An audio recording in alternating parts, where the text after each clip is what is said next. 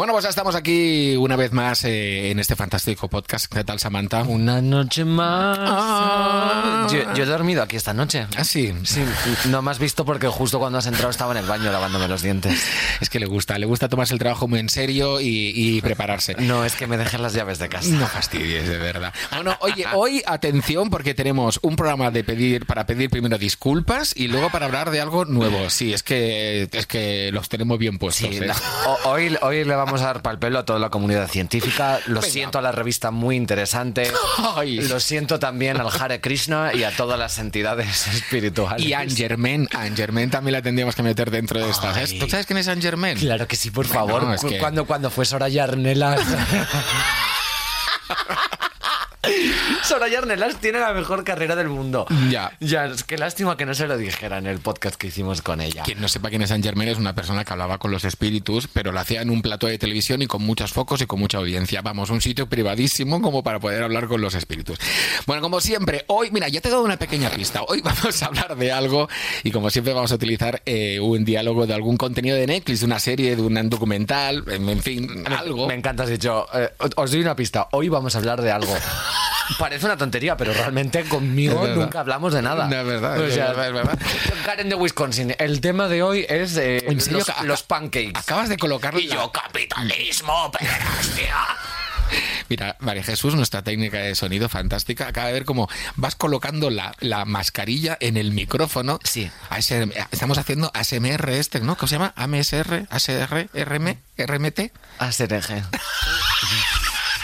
DG. DGB to DG. Bueno, vamos, Este a lo que vamos, venga. Venga. Eh, ah, claro. Eh, dar al play, por favor.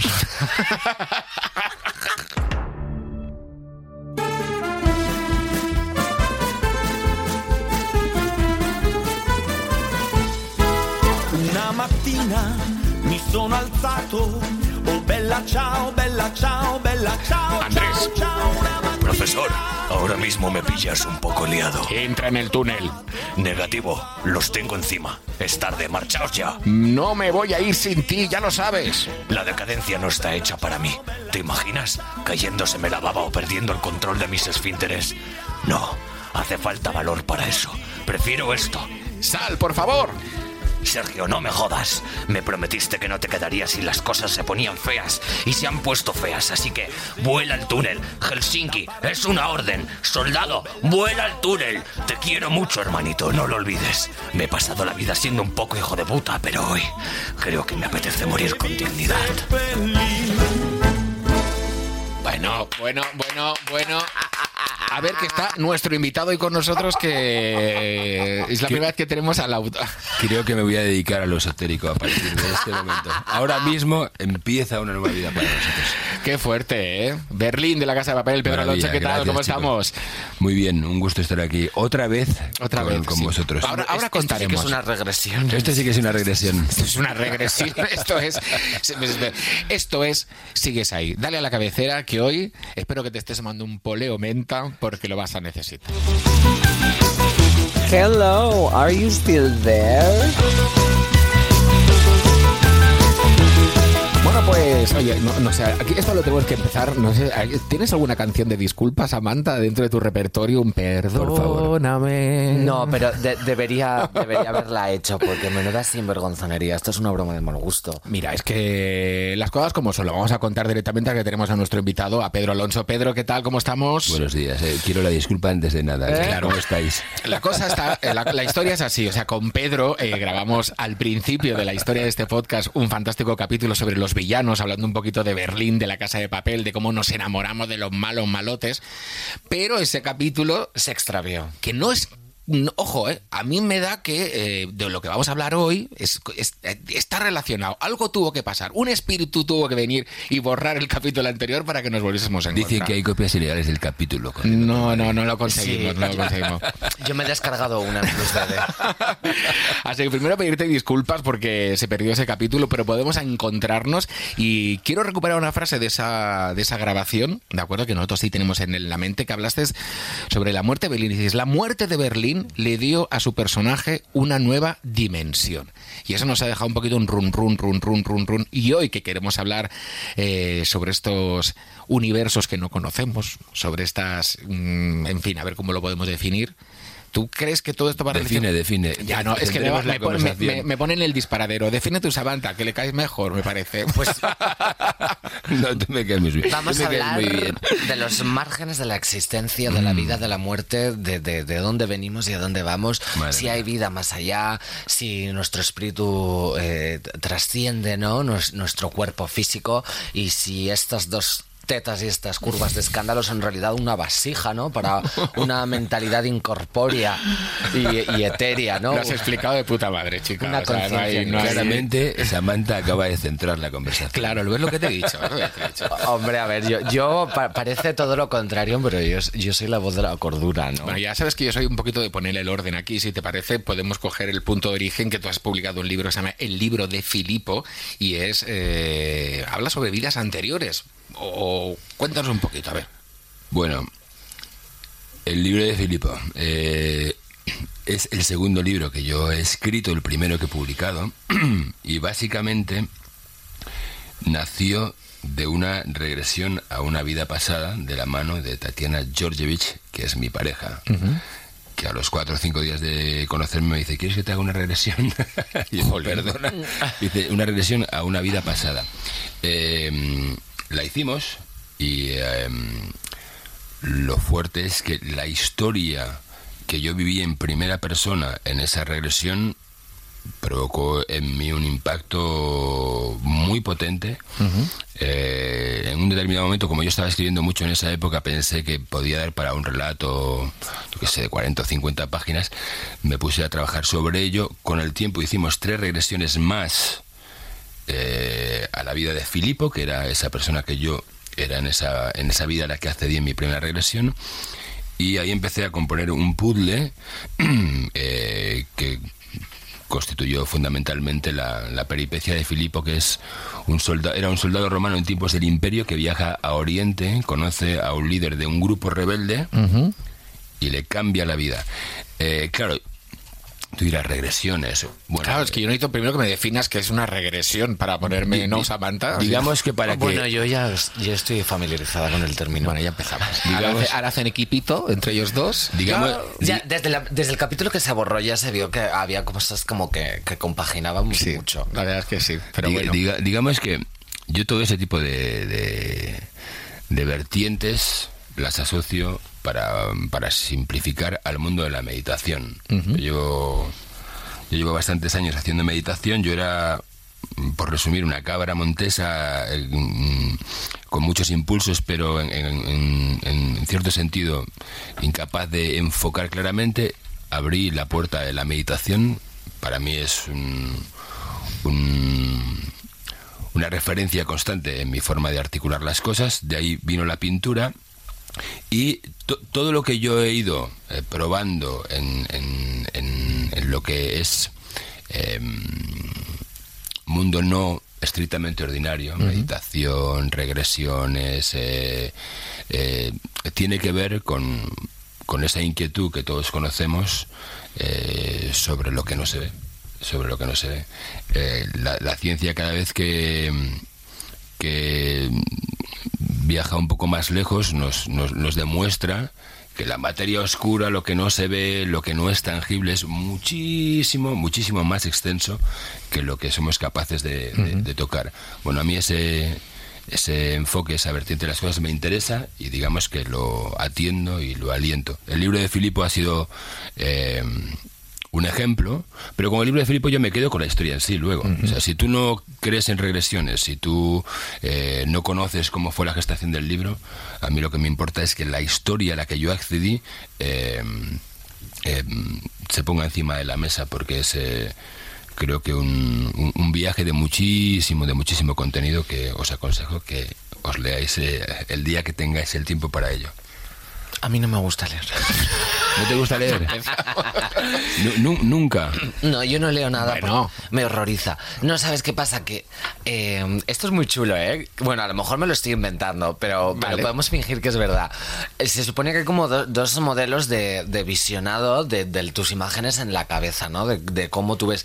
En plan, imagínate un rombo rojo girando, por ejemplo, y hay gente que es capaz de diseñar una imagen mental, ¿no? Y ver literalmente, gráficamente, cerrando los ojos, como digamos en un, en un espacio negro, como el- lo que sería la efigie de tu cabeza, de tu imaginación, y es capaz de ver el rombo girando de forma literal. Y luego hay otra gente que soy yo, por ejemplo, que eh, solo eh, no vemos imágenes mentales, ¿no? Sino que a través de las palabras y de los distintos estímulos, nuestro cerebro ya procesa esa información y yo ya entiendo lo que es un rombo girando, pero no soy capaz de verlo. Entonces yo creo, pienso personalmente que me horroriza leer porque no soy capaz de hacer las imágenes mentales y yo soy muy visual. Entonces por eso me gusta más el cine, las series, las películas, porque eso sí que lo puedo ver y lo proceso con una imagen. Pero si solo tengo que leer las palabras, no soy capaz de, de- de imaginarme lo que estoy leyendo. No simplemente proceso la información. Entonces yo creo que no me gusta leer por eso. Pero bueno, ya es... Bueno, grabé el audiolibro. ¿Has grabado audiolibro? Grabé el audiolibro. Eso, me- eso sí que me gusta, ¿ves? Bueno, además es que yo con lo, lo fan que soy de tu voz de locutora, eh, pero bueno, Es Pues que es de verdad, locutora a locutora, por favor, Samantha. Escucha el es libro. O sea, yo creo que no, nunca hemos interrumpido, o sea, interrumpimos mucho a los invitados, pero contigo, no sé si es por respeto, porque nos vayas a tirar por la ventana, estamos muy calladicos, ¿no? Escuchándoles. mentira. Claro, porque lo escuchamos y todas esas cosas. bueno, yo la verdad es que le acabo de interrumpir y he soltado lo que me ha dado a mí la real gana. Pero lo puedo entender. va- Vamos, Puedo vamos a entender profundizar más, porque has hablado de regresiones y yo ya he dicho que, que sí que sé un poco lo que es, pero, pero me interesa saber eh, el concepto de regresión de un experto como tú, ¿no? Y también cómo te, cómo te induces a esas regresiones, cómo haces esos viajes al pasado, en qué consisten esos, esos ritos, ¿no? Es- esas sesiones que haces con tu pareja y que, que te han inspirado para hacer este nuevo libro. Bueno, a ver, eh, no soy en absoluto experto en regresiones. Tatiana sí es eh, terapeuta y hace regresiones y conoce eh, ese mundo con, con- una profundidad que, yo no conozco. Lo, que- sí es verdad, lo que sí es verdad es que de la mano, insisto, de, la meditación, yo me he metido en, en vertientes que podríamos llamar esotéricas, mistéricas, eh, espirituales y que y que es eh, algo que me, que me interesa.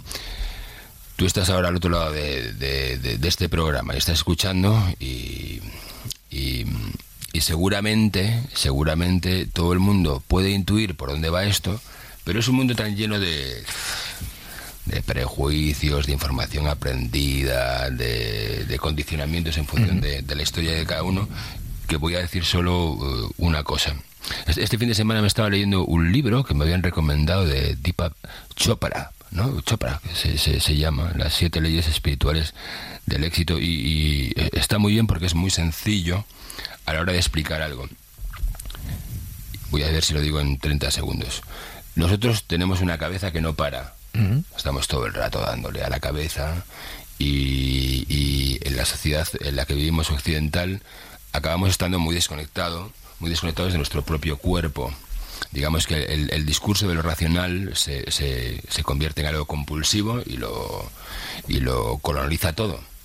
Em, por eso estamos tan, tan, tan desconectados de los ritmos de lo que nos rodea, de la naturaleza. Las vías meditativas eh, suponen un entrenamiento, un entrenamiento.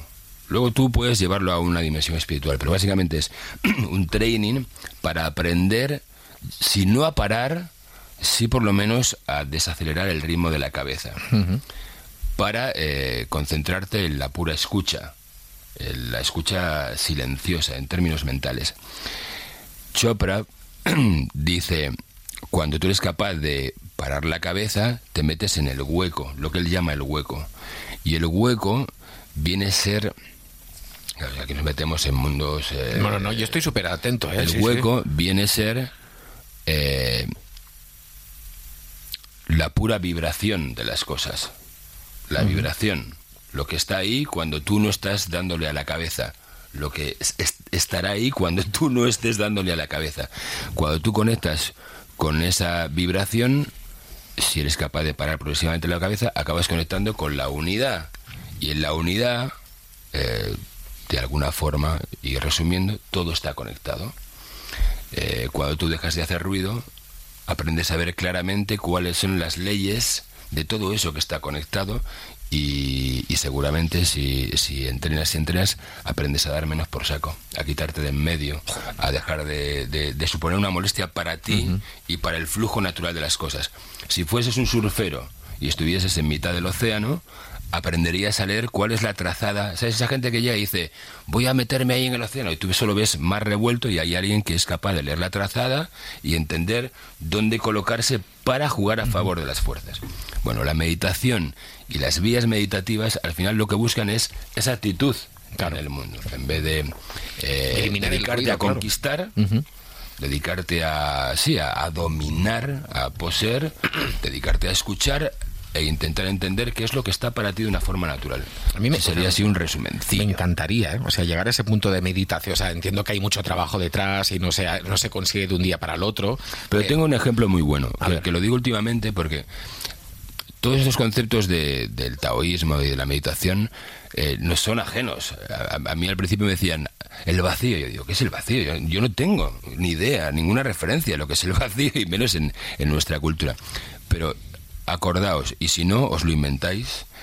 Erais pequeños, eh, de repente estabais con vuestros amigos y amigas en el pueblo, hacía un día de esos de primavera con, s- con- con nubes increíbles, algodonadas, ibais corriendo, os tirabais en el suelo junto a un árbol y decíais, vamos a jugar al veo veo, con las nubes, lo, lo hemos hecho todos, no hay nadie que no lo haya hecho. Si tú realmente juegas al veo veo, si te relajas, si te tumbas, si respiras, hay un momento en el que la clave del veo veo es no anticipar qué es lo que vas a ver.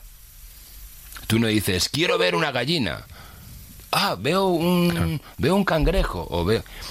Eso básicamente es hacer el vacío y no anticipar lo que tú ves. Ese tipo de escucha no es la mental. En la mental tú, no sé, pero se ha calculado que hasta decenas de preguntas y respuestas te respondes en cada minuto de tu día a día. no, no, claro. Bueno, con eso tú paras el flujo de los pensamientos habituales y simplemente escuchas. Esa es básicamente la idea de lo que es la meditación en términos eh, sencillos, o, o me parece una forma de explicarlo. No, no, está, está genial. ¿eh? O sea, me- De hecho, todos los, todos los mantras siempre son como un, un tono de voz, un timbre de voz muy grave, una tonalidad muy grave, porque lo más normal en la tendencia a la hora de hablar es tu tono de voz normal y luego elevar la voz, ¿no? O gritar o tener una voz más aguda, pero en cambio nadie hace un... Entonces, al tú forzarte a tener eh, eh, esa frecuencia, ¿no? Que hablabas antes de vibraciones y la gente dice, ah, pero es que es- estos hippies hablando de, de vibraciones, ¿no? De espiritualidad, eh, pero las vibraciones, o sea, existen y están, o sea, el sonido son vibraciones, ¿no? Y además son unas vibraciones que luego tu cerebro procesa de una forma extrañísima que yo sigo sin ser capaz de explicar y eso lo transforma en palabras que eres capaz de reconocer, de procesar y de entender generando un lenguaje, ¿no? Y transformando un estímulo tan simple como una vibración de unas ondas que se propagan a través del aire y tú a, tra- a través de eso haces palabras. Pero cuando tú, cuando tú vas al, al- a, a lo micro eh, en, en la ciencia, al final, de, de- detrás de todo lo que uno ve, si lo ves cada vez en forma más detallada, hay vibración.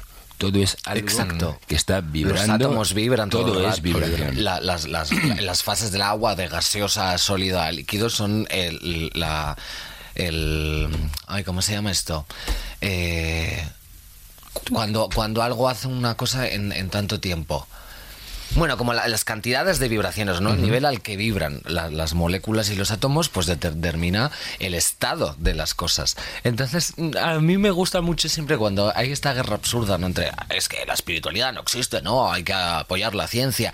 Pero realmente la ciencia me parece también mm, un poco lo mismo. O sea, yo opino, sinceramente, y para que no sepa de qué estamos hablando, eh, el podcast va sobre, sobre regresiones, sobre experiencias cercanas a la muerte, eh, sobre la espiritualidad, si existen los fantasmas, ¿no? Si existen las medius, eh, las mediums.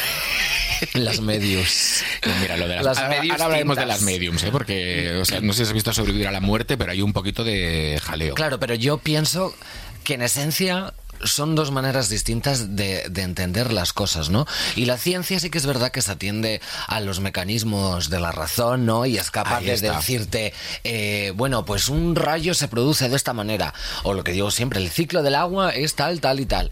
Pero realmente no hay nada capaz de explicarte, vale, entendemos cómo funciona el ciclo del agua, que, que se evaporan las moléculas del agua, que suben al cielo, se forma una nube, vuelve a llover, baja de la montaña, pero ¿por qué ocurre eso? Eso nadie es capaz de explicarlo y sencillamente las cosas en el mundo ocurren porque sí y en el universo las cosas ocurren porque sí. Pero porque hay que buscarle también explicación a todo, ¿no? Hay ciertas cosas que son Porque así y el, son así. el ser humano necesita explicación y a lo que voy es a que sea con la ciencia o sea con la espiritualidad, las dos son una forma. Una se llama lógica, ¿no? Y la otra se llama, pues, más eh, espiritual, esotérica, ¿no? Eh, pagana, chamánica. Pero las dos son una forma de explicar las cosas que pasan. Y, y yo no voy a ser la típica moralista de Ya. apoyar una y no apoyar la otra. Y yo creo que la realidad es subjetiva y que la realidad simplemente existe en nuestra cabeza. Y luego hablaremos de la muerte y lo que tengo que opinar de eso. Pero, y luego hablaremos, me ha encantado, pero, hablaremos de la muerte. la realidad es múltiple. Y una realidad no vale más que la otra. Entonces, a lo mejor y eh, que Dios existe o no existe Dios. Pero- Pues Dios existe y no existe a la vez. Has abierto ahí, Samantha, pues claro, 20 mil millones de melones. Al final, Me- 20 mil millones. Eso es lo que más me gusta. la, la, la, la, la- la pregunta por, por quedarnos con una por llevarnos una perlita no una perlita como como como regalito para, para discutir después de escuchar este podcast. Al final es hay algo más aparte de lo que creemos que hay de lo que queremos ver sí o no. Esa sería la pregunta no y habláis de ciencia y habláis de espiritualidad. ¿Sabes qué pasa? Yo al menos, y vosotros también, venimos de una generación donde la religión ha secuestrado eh, todo lo relacionado con lo sagrado, con lo espiritual. Entonces estamos condicionados por una historia. Lo bueno, lo durísima malo. y terrible que hace que todo lo espiritual a veces esté asociado a cosas que no que no nos generan confianza Al dolor, En- sí, como, como la mía no Mm. pero pero si fuésemos capaces de desligarlo de las religiones las religiones al final han, han, han hecho rígido algo que se está moviendo todo el rato. La espiritualidad no es un dogma, no tiene nada que ver con eso. Pero por conectar con lo que decíais de la ciencia, eh, todos los grandes adelantos o descubrimientos científicos de la historia eh, le dieron una explicación a algo que hasta que se le dio una explicación científica era un milagro esotérico Ahí está. eh, todo lo que no se comprendía, todo lo que estaba fuera de lo que se comprendía, era puro misterio. Eh, este es el, el, el- sino del mundo. Nosotros no comprendemos casi nada de lo que nos rodea. Pero la sociedad occidental se ha puesto en un tono condescendiente y va por el mundo repartiendo certezas Y resolviendo preguntas. desde de- algo que al final es muy ideológico, es solo si entra en los patrones que yo digo que tiene que entrar, es legítimo. Todo lo demás es, eh, es eh, superstición, todo lo demás es locura, todo lo demás son brujas. Y creo que deberíamos ser un poco más humildes eh, para, para volver a, a reconectar con algo que tiene que ver con, con el hecho de que el sol salga, se ponga, que de repente haya un eclipse, con que... Eh, Es que ahí está, yo la pregunta, disculpa Sam, que la pregunta que os quería hacer, porque es, a mí me da la sensación que se divide, o sea, todo esto que estamos hablando, ¿no? Está dividido entre la gente que busca respuestas porque necesita esas respuestas, por ejemplo, estamos hablando de la vida más allá de la muerte, ¿no? La gente que busca esa respuesta y accede a distintas personas, a distintos, en fin, a todo lo posible como para buscar esa respuesta por necesidad, porque a lo mejor han perdido a alguien, y luego los que, como tú dices, las respuestas les aparecen de repente, no las están buscando. O sea, ¡pum! Aparece Sí, esto, gente ¿no? conectada. Eso mismo, que de repente, oye, he sentido esto, ha pasado lo otro. Yo creo que hay la gran diferencia entre... en- Pe- Pero, si, si vas viendo, yo lo que quería hacer primero es, bueno, no, no es que lo haya pensado, pero hacer una diferencia entre lo mistérico, lo espiritual, no tiene por qué ser truculento, esotérico, Claro. historias de fantasmas y endemoniadas. no, no- no tiene por qué ser eso. A mí- Eso es una escuela que habla de, de tabúes, de lo Claro. prohibido. Es verdad que a veces se puede poner eh, inquietante, y yo he sido el primero que de niño eh, pasaba miedo con las historias de terror en el pueblo, pero que eh, para mí implica abrir una ventana a lo maravilloso. Claro. A, a- a la- A lo que no tiene una, una explicación dentro de la razón y la lógica. Claro, eso. lo que yo quería decir es que en, en esencia la ciencia y, y lo que conocemos como lo esotérico y lo espiritual simplemente son dos formas de, de obtener una respuesta a cosas que, que no puedes explicar. Y es muy gracioso porque piensas, ¿qué es la existencia? ¿Qué es la realidad? ¿No? Y, y realmente la realidad ocurre en, la- en- en cada cabeza de cada uno de nosotros. O sea, Jordi y, y Pedro existen dentro de mi cabeza y eso son simplemente ondas electromagnéticas que está generando un músculo y recibiendo un músculo que es mi cerebro y gracias a esas ondas y, y a esa energía, ¿no? A todas esas neuronas. Tampoco soy eh, neuróloga ni científica, no sé cómo funciona exactamente el cerebro, pero pa- para que os hagáis una imagen. Eh, y, y son ondas y- Queremos decir desde aquí que Samantha no es neuróloga. no soy, no soy neuróloga. Yo estoy ahora entre sus ondas interiores y veo que no. De, de momento, unas, Pero- pero, unas perdón, ondas no te quiero cortar, que iba, iba, iba- Iba bien, unas bien.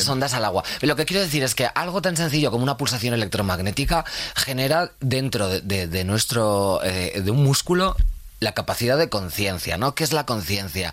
Eh, eh, y se ven en algo tan simple, por ejemplo, y que tenemos tan trillado como la, la teoría de los colores, ¿no? Eso de que los colores en realidad no son, no los vemos todos de la misma manera, ¿no? Sino que es una percepción del reflejo de la luz en nuestro cerebro y cómo eso lo procesa. Entonces, esas cosas que tenemos tan asimiladas porque están explicadas dentro de un método científico, realmente también ponen en evidencia una realidad muy grande. Y es que la, la realidad y lo que es verdad, ¿no? Y, y las cosas no son naturales y orgánicas como lo que eh, la sociedad nos quiere hacer creer. La realidad es eh, un conjunto de, de códigos y de sentencias que todos hemos decidido tener en común, ¿no? Como por ejemplo, pues que eso es blanco, que esto es negro, que cuando llueve es por esto, que no sé qué, no sé cuántos. Pero eh, Hay un convencimiento general. Exacto, entonces. pero la, negar la existencia de algo confirma su propia existencia. Entonces, si tú dices que Dios no existe, estás confirmando que para alguien Dios existe. Y tú dices, ¿y cuál es la verdad? ¿Que Dios existe o que no existe? ¿No? Eh, Que, que, que cuando nos morimos, nos morimos y ya está, o que hay vida después de la muerte. Pues depende única y exclusivamente de la perspectiva de cada persona. Y eso es algo irrefutable. O sea, no, no puedes intentar eh, eh, que la razón fagocite eh, lo espiritual ni que lo espiritual fagocite la razón. Porque para mí, y yo creo eh, que habrá alguna teoría detrás de esto, no, no, no creo que sea la única tonta que lo piense. para mí son la misma cosa y las dos tienen el, mismo porcentaje de verdad, de realidad y el mismo peso. Mira, eh, vo- vo- voy a retomar tus palabras. Está comprobadísimo que la mirada de cada uno es un punto de vista diferente, que hace del- de, de lo que está pasando aquí mundos muy, muy, muy, muy diferentes. Eso ya Es es que es, es fuertísimo. O sea, es- si, si fuésemos capaces de re- hacerle recordar a cada uno de los integrantes del mundo en el que vivimos que cada uno es diferente y que todas las miradas son legítimas, el mundo eh, sería una cosa mucho menos eh, ruidosa eh, y, y- y- y mucho más aliviada de cochambre, ¿no? Y, eso es una, una, una verdad que está lindando entre lo científico, lo espiritual eh, y, y con todo lo demás. Eh, ahora yo querría dar un pequeño paso más. Sí, sí, sí, sí. Vale, somos capaces de bajar nuestro nivel de vibración para entender algo tan, tan, tan gordo como que no vemos el mismo mundo.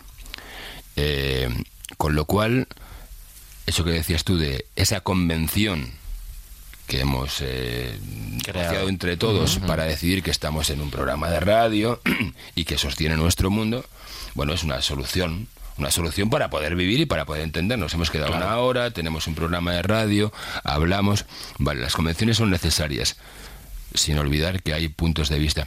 Para mí una de las preguntas más interesantes, y esto es completamente personal, eh, es... Y, y me dedico a rastrear eso allá por donde puedo, cuando leo, cuando estudio. ¿Cuál sería la forma, cuál sería la forma de quitarme cada vez más de en medio, si mi punto de vista es uno y hay muchos más, para intentar conectar con ese océano que hay al margen de mi punto de vista? Como si yo soy un pescado y tengo una mirada sobre el océano y tú eres un pescado y tienes una mirada sobre el océano, ¿cómo perderme cada vez más libremente en el océano? no em- estar empeñado en decirle a los otros pescados cómo veo yo el océano, sino cómo perderme en la riqueza del océano. Y al final, eh, todo, todo, todo lo que me voy encontrando me devuelve a un momento del tiempo en el que perdimos ese tipo de imaginación, que era la imaginación mitológica. En la imaginación mitológica tú encontrabas cuentos eh, mucho más libres que los de la razón para dar la medida de eso que es inabarcable. Mucho más fantasiosos, quizá, Claro. ¿no? Más... En, en- en- en la, en la base de nuestra civilización hubo un momento en que se decidió que la razón tenía que cortarlo todo y ahí yo creo que hemos, Ahí- hemos, hemos perdido gran parte de lo que yo entiendo que es la magia, más allá de lo esotérico, la magia de la vida, la magia de la vida, donde, donde uno puede mm, donde uno puede a veces saber mucho más de lo que cree que sabe, eh, donde uno puede recordar eh, cosas que, que, que uno ha olvidado, ¿no? Yo por lo que, a ver, si yo intento hacer un poquito de síntesis de todo esto, ¿eh? porque Sí, claro, porque que estamos hablando de algo- No, pero está, es interesante. El que Esto nos es está- una charla para, para escuchar fumándote porro. Empezamos. No vamos a fumarnos un porro para escuchar esto. Podemos escucharlo dando un cafecito, un té, Es estar verdad, es escuchando. Lo que yo quiero, eh, a, a lo que tú vienes a decir, eh, durante todos estos años, la sociedad al final ha quedado como una especie como de corral, ¿no? Y si estás dentro del corral, te sientes seguro, estás bien, y la gente que empieza a salir de ahí y empieza a creer en otras cosas, a, a- a buscar otras realidades, digamos, son los que a lo mejor parece que no lo están haciendo bien, ¿no? Y, es, y está Sí, está completamente vuelve, vuelve a corral. estigmatizado, ¿Dónde ¿no? estás yendo, no? ¿Qué te estás buscando? Y ahí estoy muy de acuerdo contigo que yo creo que el inicio de esta sociedad y el inicio de la humanidad sí que se jugaba con esos eh, más abiertos que aparte a ti te hacían jugar un poco y creértelo, no creértelo, pero al menos no tan como es ahora, ¿no? Claro. A, B y C, Mira, A, B y tengo, C. tengo un, tengo un dato maravilloso. Mm. Eh, esto que dices tú es verdad. O sea, vivimos en un corral, hay mucho ruido y la gente mira por encima del hombro a todos los que no piensan como en ese Claro. corral. Claro. Si viajas un poco, si vas a diferentes culturas, verás que hay corrales muy diferentes. Y algunos donde no pasa nada que tiene que ver con lo que está pasando aquí. Y a veces en sitios que no te esperas, porque el, el- el hombre blanco occidental mira por encima del hombro, por ejemplo, a un indígena, pero te puedes encontrar en mitad de un desierto un indígena en Latinoamérica que tiene un tipo de sabiduría que nosotros hemos olvidado que te hace crujir las, las carnes. Pero voy a decir otro dato, por, por, por abrir mm. Me he leído hace unos meses un libro científico que contaba básicamente que las plantas tienen 15 sentidos. Claro, es que es otro debate ese. Uy, Las plantas, Bien grande. las plantas, que tú dices, esta cosa que está aquí quieta, tienen 15 sentidos. 15 sentidos que utilizan para eh, tomar decisiones de forma inteligente. Por ejemplo, miden la, la, la- la presión eh, Atmosférica, atmosférica, claro. Dónde eh, la sol, fuerza sí, de la todo, todo. gravedad, la humedad, y entonces toman decisiones. De tal forma que ese es un ser inteligente. Cuando de repente la gente dice, los animales, los animales tienen sentimientos o no, o sea, es un, es, es un nivel de conversación que Ya, dices, ya. pero tú te has quedado quieto delante de un gato alguna vez en tu vida, que el gato es, miau, me quiero ir, eh, me quiero ir de casa. Tú te levantas y dices, no, en realidad lo que quiero comer, pero solo te levantaré, solo te levantarías a la-". O sea, Claro. son unos estrategas, son unos Total. La inteligencia está en todo. Todo tiene una razón de ser.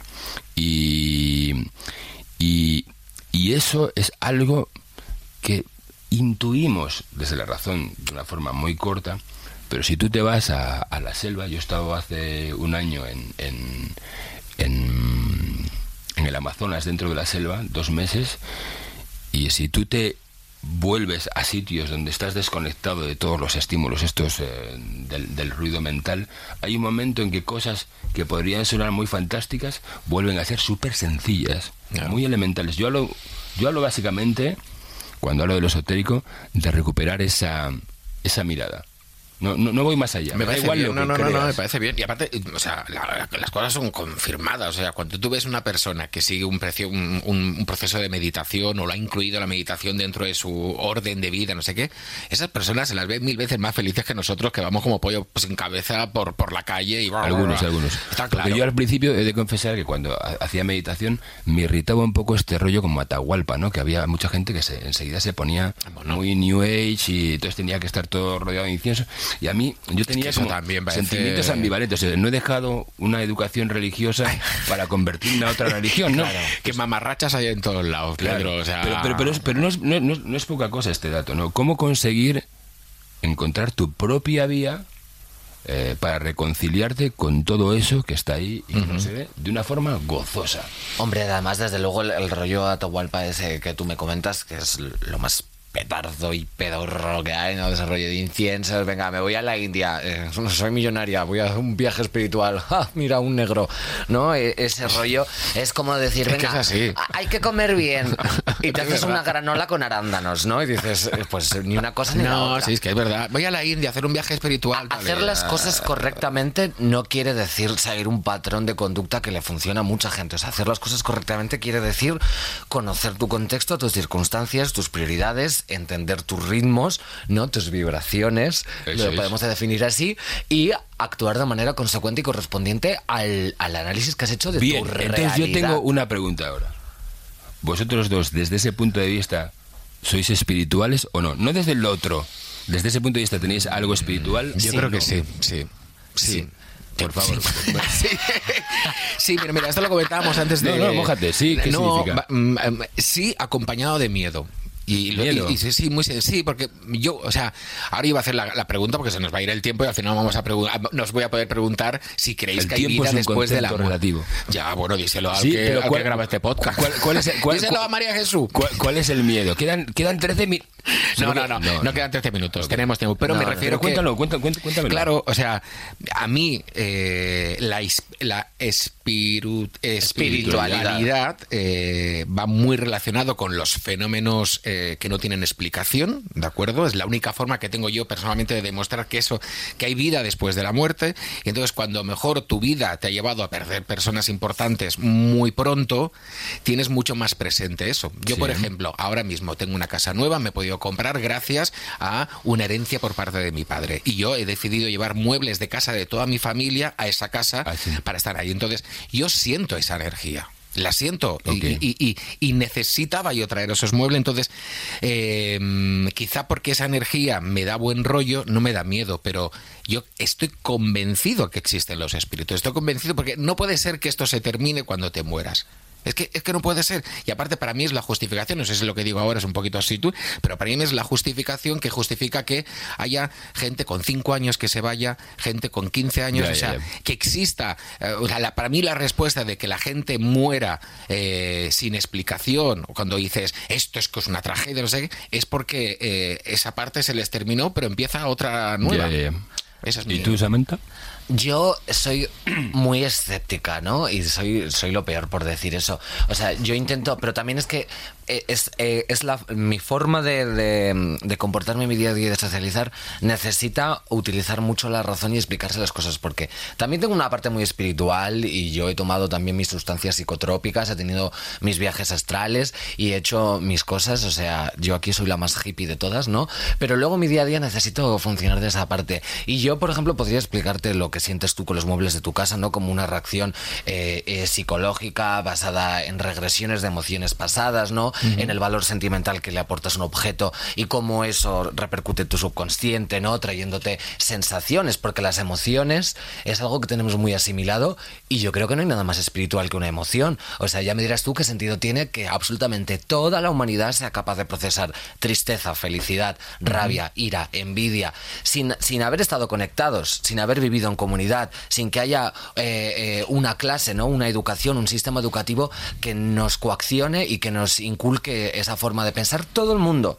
En, en todas las civilizaciones del mundo y en- desde el principio de los tiempos entiende lo que son las emociones y los sentimientos y eso es algo que está en nuestra cabeza que no podemos tocar que no sabemos cómo es y que sencillamente existe y todos procesamos, ¿no? Entonces yo te diría, bueno, pues eso es, eh, te traes el mueble que te recuerda a tu prima, porque aunque tú no seas consciente, tu, eh, tu subconsciente piensa en cuando ese mueble de pequeños tuvisteis tu prima y tú juntos y te da... Pero volvemos a lo mismo. Quiero decir otra cosa. Esa es una explicación racional y no vale más que que tú sientas que hay una energía, porque las dos son una verdad que es simultánea y existe al mismo tiempo. Claro, es que el problema es cuando tú, verdad, quieres imponerla al, pero, al otro, ¿no? Pero, pero, pero fijaos, quiero decir una cosa. Otra vez al hilo de lo que dices. eh, has dicho, yo también me he dado mis eh, viajes eh, psicotrópicos o mis viajes astrales. Eh, yo eh, tengo los muebles de mi familia. Pero siempre que hablamos de esto, en el mundo en el que estamos viviendo, de alguna forma, aunque no seamos muy conscientes, está como en los márgenes, ¿no? Bueno, fue una cosa que me hice, Sí. ¿no? Fue- fue- fue- fue- fue- No, no, no, no, ¿eh? No, ella todos los días. Sí, sí, pero- pero- Bueno, no, o- no, o- al menos, viaje si no exactamente así, déjame meter el argumento de, de alguna forma. ha sonado así. Argumenta, argumenta. Déjame eh, articular el argumento. Yo también he ido viendo, eh, con, con mi curiosidad, buscando hacia atrás, buscando referencias, ¿no? Eh, que, por ejemplo, en todas las culturas conocidas ha habido eh, protocolos de entrenamiento para, eh, para ese tipo de viajes, ese tipo de conexiones, hacerlos de una forma eh, más estable o más fiable o mejorada, ¿no?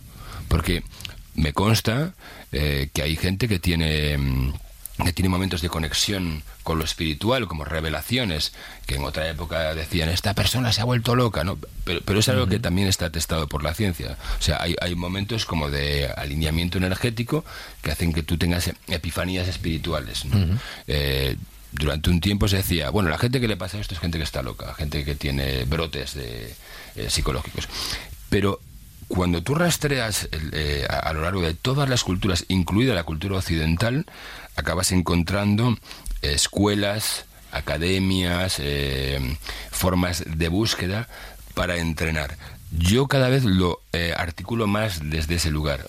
No em, desde el sitio de me metí un pasote psicotrópico y, y vi la luz. Y lo- Vale, si te vas a meter un pasote de psicotrópico, si- psicotrópico, busca el contexto en el que hacerlo de una forma pautada, eh, acompañada y de respeto, porque lo ha habido. Sacar ahí herramientas para poder la hacer- siempre. Sí, pasa que no era muy conocida. el- el- Oye, el- el que, yo no yo no me refería a que una vez me tomé un y, y vi a la Virgen, ¿eh? O sea, Pero podría ser. podría ser, Podría pero, ser. pero en, en mi caso particular, o sea, colindo totalmente con, con lo, con lo que dices tú y lo, y lo segundo. Y la- las experiencias que he tenido yo psicotrópicas no eran plan, "Ah, venga, voy a- hacerme la hippie en los 70, ¿no? Y a ver colorinchis. O sea, no, yo realmente eh, eh, eh, entiendo lo que te refieres, soy capaz de hablar de, de planos de conciencia, ¿no? Y entiendo muy bien todo el, todo el universo y lo comparto y lo respeto totalmente. O sea, es de una, desde una posición de respeto y jamás desde la frivolidad de soy un adolescente desinhibida que quiere pasar un buen rato en una fiesta de rave en Barcelona. ¿eh? O sea, eso no es... Pero todos sabemos que eso está ahí. Está ahí, por supuesto. está. Pero eso de nuevo es, es quedarse como en lo superficial, ¿no? De, de la espiritualidad. Y lo que tú decías de, bueno, es que ese, ese- esa persona tenía un problema mental, por eso actuaba de esa manera, ¿no? En referencia a todos esos rituales chamánicos y todas estas cosas que siempre se dicen. Puede ser que sea verdad o puede ser que no. Yo creo que de nuevo estamos ante una forma razonal y lógica de explicar eh, algo que, que se mete en el terreno espiritual, ¿no? De bueno, esa es una bruja, hizo ese ritual, vio esa visión, pero nada, eso es porque tenía un problema, bla, bla, bla, ¿no? Y porque estaba fatal de la cabeza. A mí eso me parece, pues, eh, eh, insustancial, que simplemente es quedarse en la puntita del iceberg.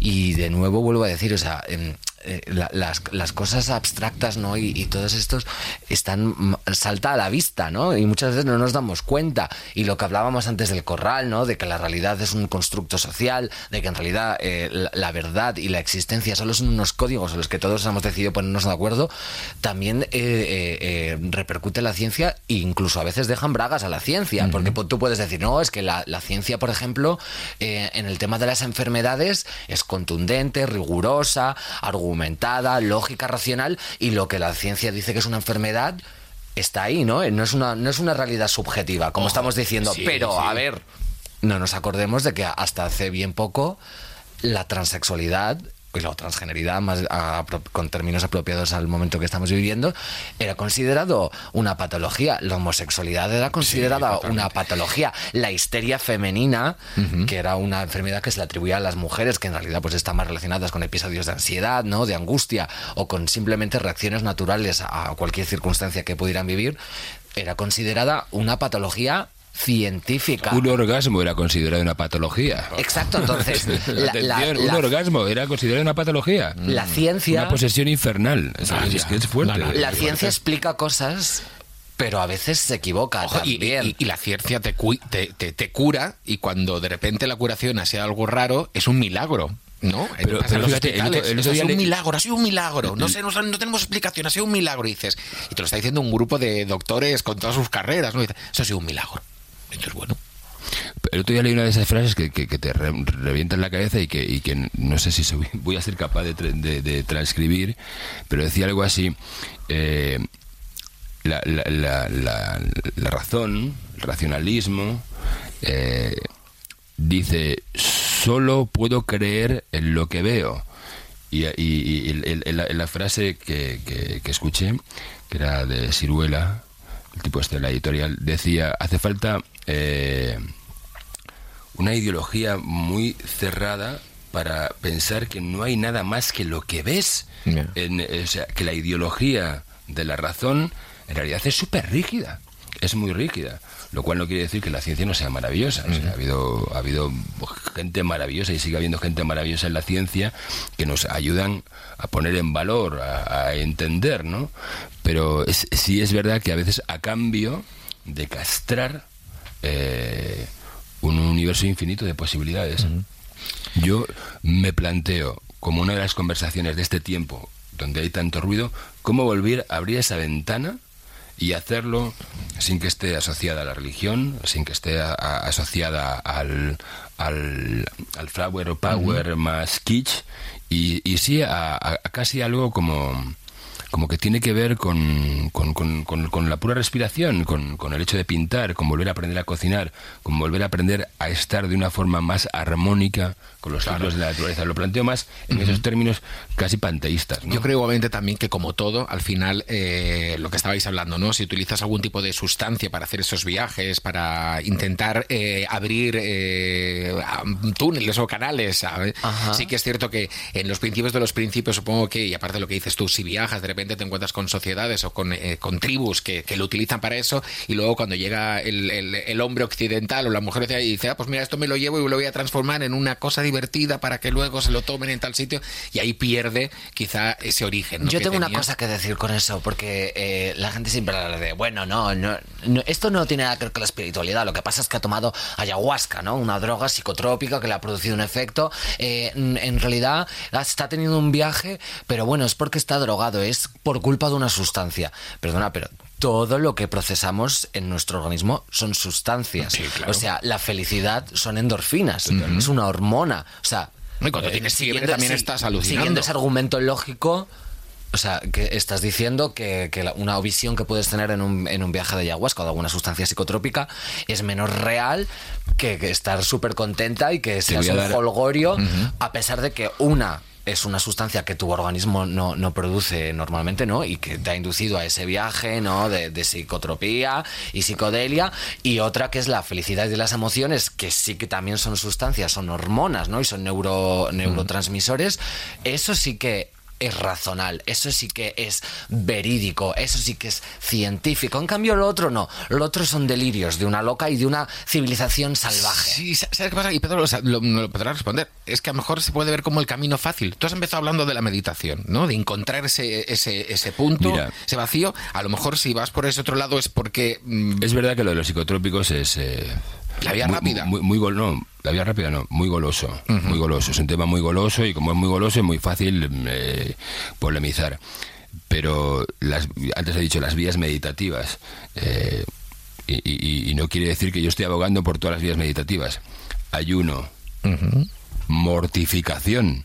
En, en- en- en- en parte de los, del, del siglo, del siglo de oro, eh, la mortificación. O sea, eh, la restricción de la ingesta de cosas y el hacerse daño también era una búsqueda de acceso a la espiritualidad, eh, pero el ayuno, el silencio, eh, son vías digamos, de acceso a la misma cúspide. Hablo culturalmente. Sí, sí, sí, sí, total. No, no, no, O sea, culturalmente ese tipo de, de búsquedas han estado asociadas a todas las culturas. Pero tú has dicho algo que para mí es un dato alucinante de eso cuando vas leyendo un poco. Todas las sustancias psicotrópicas, es decir, que encontramos en la naturaleza directamente, no que estén eh, procesadas químicamente, eh, con las que se trabaja en ambientes rituales, eh, básicamente lo que activan son los, los- los- las mismas conexiones sinápticas que la serotonina. O sea, eso está estudiado científicamente. Y en los últimos 20 años eh, por, por universidades eh, pu- punteras en el mundo y con estudios publicados.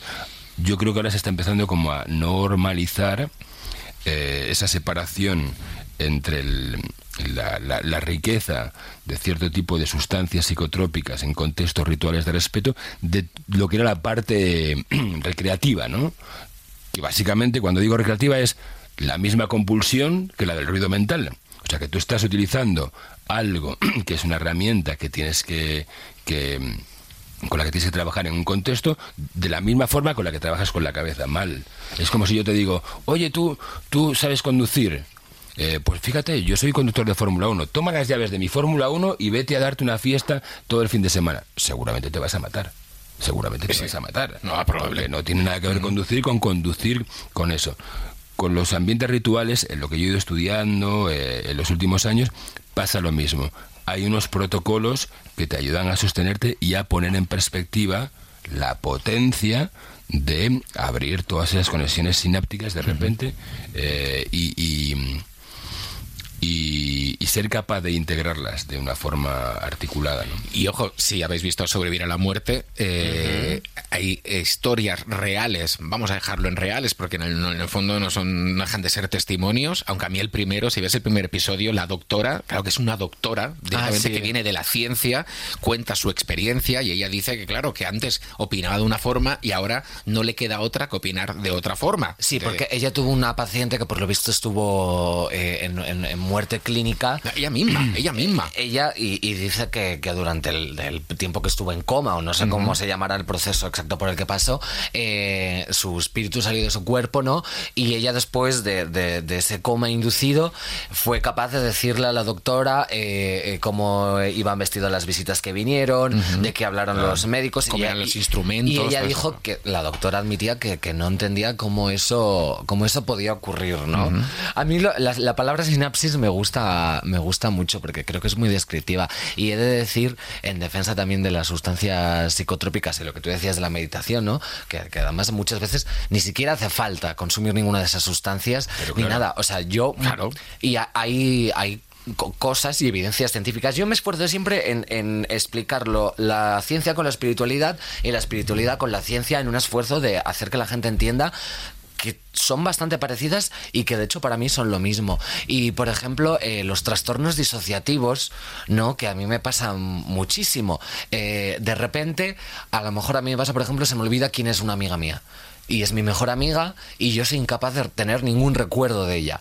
Y veo su cara, miro sus fotos, sé que se llama María, pero la veo y digo, o sea, no, no reconozco su cara, ¿no? Y eso está pasando, no estoy ni, ni fumada, ni drogada, ni, ni bebida, ni nada. Me pasa a lo mejor de repente mirando su Instagram y, y me pasa. Y luego vuelvo a ser capaz de eso. Y eso pues en el cerebro simplemente son sinapsis, conexiones que de repente eh, eh, ese recuerdo se desconecta de, de la parte que, que procesa la información y ya no eres capaz de, de- de- de conocer a, a- a tu amiga, ¿no? A pesar de que lo lógico y lo razonal es que si llevas siete años con esa persona viéndola casi cada día, la reconozcas siempre, ¿no? Y sin embargo, de repente disocias y no la, y no la reconoces. Y hay muchas drogas que te producen ese efecto disociativo, ¿no? Incluso de, de sentir eh, que, que el, el yo se deshace, que ya eh, te miras las manos y notas como la mano se te mezcla con el universo, ¿no? Que te tumbas en el suelo y notas cómo te transformas en césped, ¿no? Y la gente que dice, bueno, es que eso es un delirio.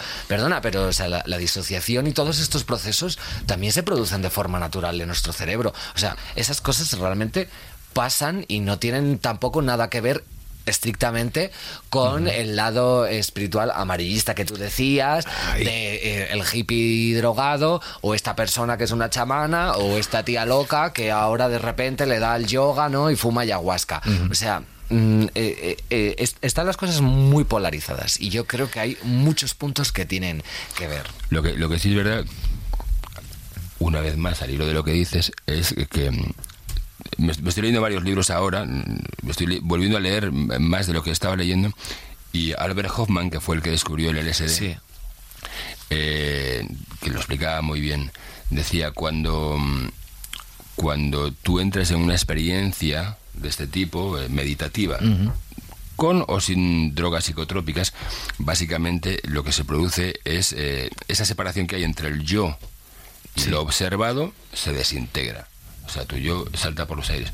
Ante esa eh, sacudida, mucha gente entra en pánico porque pierde la referencia. Hombre. y tiene un si tú tienes viaje. si tú tienes una tienes un mal trip si tú tienes unas referencias que lo pongan en contexto puedes estar acompañado para que lo que para alguna gente es un mal viaje si tú sueltas tu resistencia se convierta en un viaje de reconciliación en un viaje de reconciliación con digamos lo inmenso pero quiero eh, porque como sospecho que vamos hacia el final Sí, nos queda poquito tiempo, sí, sí. de- decir una cosa a mí me, me encanta lo visionario ¿eh? y lo fantástico, pero cada vez más me conmueve eh, lo doméstico.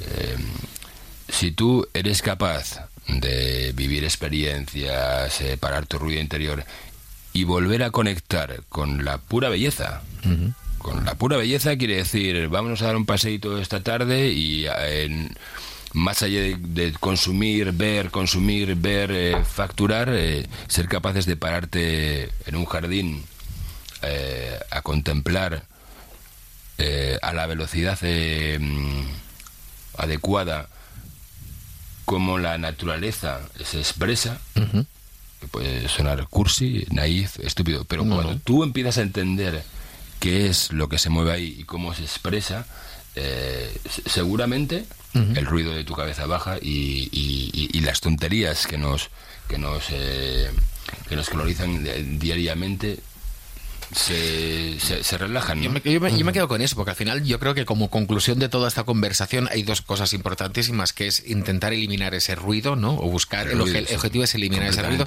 Y cuando empiezas a hacer ese trabajo, te vas a reencontrar en un escenario totalmente nuevo, en el que si tú con ese escenario estás bien y estás tranquilo, está bien, si no, puedes eh, empezar un viaje, ¿no? Poco a poco, con ayuda, sin ayuda, eh, con gente que te acompañe, con gente que te inspire, ¿no? Sí, con busca tus referencias. Ahí busca está, como tú tuyas. entrastas con, ¿no? con tu pareja, ¿no? Que dice, oye, y estabas tú en un momento, te ofrece el momento y juntos empezáis con ese viaje, ¿no? Es, es que es muy, es, es muy complicado lo, lo que se habla, ¿no? Y es una frase muy típica, pero yo creo que el, el resumen de todo lo que has dicho es este cliché trilladísimo que no es estar en sintonía con Sí, el sí, universo, ¿no? Cuando se habla de vibraciones. Y es una frase que mm, es muy difícil de entender, y yo comprendo que sea muy difícil de entender, ¿no? Sin caer en convencionalismos de lo que ya hemos hablado, de- del cliché de la hippie, de, de toda esta eh, mamarrachería, ¿no? Que tenemos tan asociada. Pero yo creo que eso es lo más descriptivo. Y de aquí yo quiero sacar eh, eh, una conclusión, y es que mm, muchas veces hablamos de la razón, de la lógica y de la ciencia como una verdad universal, y es mentira. O sea, la razón se equivoca todo el rato y, el orden de las cosas y la normatividad que nosotros nos pensamos que es la máxima eh, exponencia ¿no? de la realidad, de lo que es verdad, de lo inamovible, de lo que es y es así y así será siempre, muchas veces simplemente es una idea preconcebida que como ya he dicho en tres ocasiones aquí, eh, eh, nos empeñamos en creer en conjunto y en ello está por ejemplo, el hecho de que tengas que, eh, sin tú elegir existir,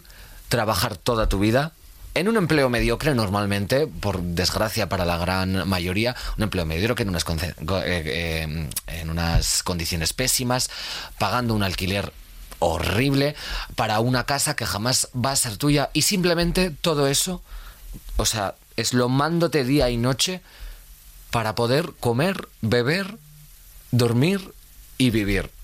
O sea, para poder existir. Y la gente... Mm, decisiones, tiene- ¿eh? Pero tiene tan asimilada este modelo de existencia, de vida, de consumismo, eh, eh, cosas tan, eh, tan, tan, tan aparentemente razonables que en realidad no tienen ninguna explicación, como por ejemplo, que es una Siempre, mujer. siempre quiero decir cosas al hilo de lo que dices Samantha. Claro, no, pues tienes que hacer un time, time Pero out. el género, la raza. No, ¿qué pero es has una tocado, mujer? has tocado, has tocado, has tocado el, el cogollo. Claro, porque- Al final, ¿quién nos ha hecho creer Eso. que la convención en la que estamos viviendo Es lo correcto. es lo correcto? ¿Qui- Cuando qui- quien te lo está haciendo creer es un tipo o una tipa con una congestión eh, Mm. desaforada, con los ojos fuera de sus órbitas, que está enfadado o enfadada con el mundo y que no es capaz de pararse un momento para invitarte a sentir o a disfrutar y que sigue reproduciendo los mismos traumas que tuvieron sus padres y sus abuelos.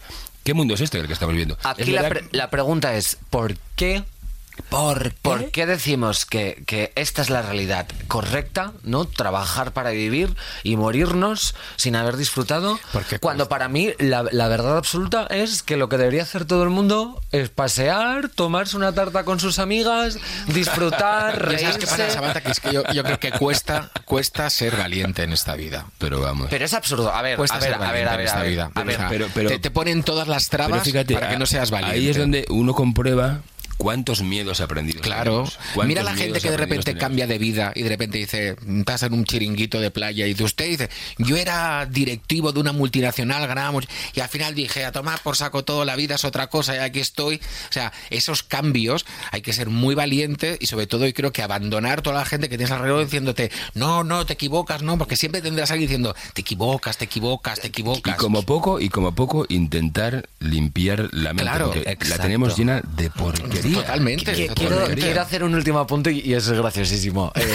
Eh, Me encanta si lo vendes así, yo lo suyo lo compro. En honor a mi generación favorita, a la que yo pertenezco, que es la generación Z, eh, vi el otro día un meme buenísimo que es una conversación entre eh, un monigote, que es una persona, y un orangután, ¿no? Y el, y el, el orangután está en un zoo, en una jaula, y el hombre le dice, eh, estás en una cárcel, no eres libre. Le dice, no, tú no eres libre. Y él dice, "Eh, pero si tú estás encerrado, y luego pone entre asteriscos, el orangután empieza a masturbarse públicamente. y, había, y había otro que era lo mismo y, y el Lo, hombre... lo estoy intentando entender porque Ya, no, o sea, no. no- no lo he visualizado todo. Yo estoy viendo Pues, una nueva Pero al sección final que era es- tan, tan, tan, Pues- tan fuerte pues, que, se, que lo- Samantha el- contando con memes. sentido que dices. Que el, que el hombre le dice, oye, eh, estás encerrado, vives en una cárcel, no eres libre. Y el otro dice, perdona, que no eres libre tú, mira, yo me estoy haciendo una paja en público. Y había otro también muy chulo que era lo mismo. Sí, Claro, por- porque el hombre no puede hacerse una paja en público. Bueno, se podían hacer ahí hay un Bueno, es paja hay, hay conjunta, mucho- si quieren. hay muchos hombres que en, en el transporte pero- público lo hacen, así que este no es un ejemplo. Mira, otro, otro, Por otro, favor, no, no quiero tener esa idea en la cabeza ahora. otro meme, Ahora otro meme buenísimo, es exactamente igual, pero en vez del el orangután decirle, eh, eh, me voy a masturbar en público, el orangután le dice al señor, eh, el que no eres libre tú, perdona, ya me dirás tú, que otro animal está pagando por beber agua. Y cuando leí eso dije, o sea, es fuertísimo. Eso es verdad. Ahí, ahí, ahí, ahí, ahí- Est- o sea, es- estamos pagando por, por beber una Bueno, materia entonces, prima. te- tenemos que hacer un poco de silencio, Sí, pensar que no somos lo más importante del mundo porque hay tantos puntos de vista como, como Ah. criaturas, incluidas las que no son humanas, eh, hacer más cosas con las manos. Sí. y, y no dar por sentado que el cuento que nos están contando eh, es la misa en la que hay que comulgar, ¿no? Y hacer más caso a los orangutanes. Invéntense sus misas y hagan más casos, por favor. Lo que a mira, los vamos a, los des- orangutanes. vamos a despedir el podcast y aún no hay No respuesta quiero, no, la no pregunta quiero. que yo os he hecho al principio, que yo sé que es una pregunta muy básica, que no existe un sí o un no, pero a ver si al menos podemos irnos con esta respuesta. Sí. Para vosotros, ¿existe vida después de la muerte? Y no sé si la pregunta sería sí, si existe vida. ¿Existe algo después de la muerte? Bueno, es que yo, fíjate, empiezo a, a creer que la, la muerte es también una convención. O sea, es un, un- un arco de paso. Eh, lo que pasa que no, no- tengo cada vez más pudor para a- hablar de lo que yo creo, porque o sea, la mente ordinaria no tiene las herramientas para dar la vida a lo que hay detrás. Lo que sí te digo es que Dios, que eh, también ha estado por ahí en todas las culturas, en todas las religiones, al final es una, es una metáfora, pero que hay formas de inteligencia eh, Ah, claro. eh, que están funcionando por encima, por debajo, a un lado y otro de lo que somos ahora y siempre, no, te- no me cabe duda. Sam. Yo pienso que no, porque yo en ese sentido ¿Ah, soy, sí? soy, soy muy escéptica. Creo que cuando te mueres, eh, eh, tu conciencia se acaba, ¿no? Pero también digo que si tú quieres pensar que sí, es una realidad y es una verdad exactamente igual de válida que la mía y yo no voy a intentar im- imponerle mi- mis estos al, al- al resto.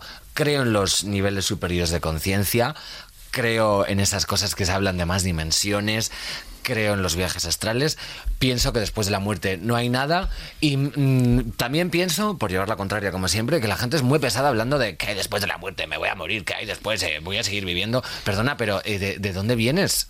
O sea, eh, eh, vale, eh, eh, un óvulo, un espermatozoide, que eso ya es flipante. O sea, ¿cómo se mete uno, un espermatozoide en un óvulo y sale Samantha Hudson? Es que es increíble. Eso es un milagro. Claro, pero ¿y de dónde viene? O sea, ¿en qué momento empieza a exi- a- tu existencia? Cuando ti- tienes conciencia, cuando algo se desarrolla en tu organismo que permite que seas capaz de analizar la realidad, ¿cuándo comienza el concepto del yo? ¿En qué momento eres capaz de decir, aquí empiezo a existir y aquí termino, ¿no? Porque nos vamos siempre al final del trayecto, la muerte, el más allá. Perdona, pero ¿y, y el, y el más al otro lado qué? O sea, ¿de dónde venimos? Yo personalmente creo que la muerte en esta sociedad en la que vivimos nosotros, al menos en la que convivimos nosotros, siempre está visto como algo doloroso, como algo al, al que a lo que hay que temer, al fin de algo, ¿no? Y ves otras sociedades que tienen otro tipo de visión totalmente distinta que hace que a lo mejor no te tengas que preguntar tantas veces eso, ¿no? A Si mí hay me- vida después de la muerte, si hay vida después de la muerte. A ¿no? mí me relaja que se termina la fiesta. Me relaja muchísimo. Mira, el, el otro día haciendo un show eh, me caí del escenario y un pobre chico se estiró las manos para cogerme en brazos.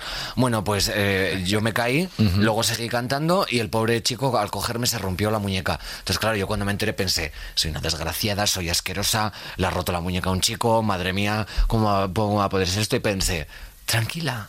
Porque en, en- en unos años, o a lo mejor mañana, te vas a morir y todo esto que te preocupa ya no va a existir nunca más. Entonces dije, ay, ¿por qué me voy a preocupar por algo que es perecedero? O sea, ¿por qué, por qué me voy a preocupar por algo que algún día se va a acabar? ¿No? Entonces dije, ya está. Es, eh, así- y eso me tranquiliza un montón. A mí me parece muy bien esto como para terminar. No es una. Al final, no, no, a- a- Sí, un poco de distancia. Claro, de sí, al final es como.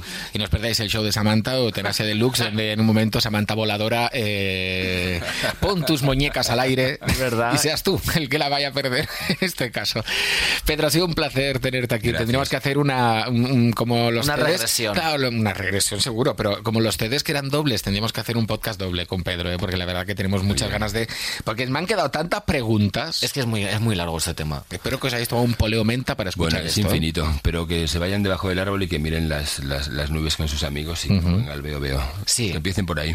Sí, sí, sí, sí, sí. sí. Ay, me ha encantado. A mí que me ha encantado. Digo, Qué bien. decir.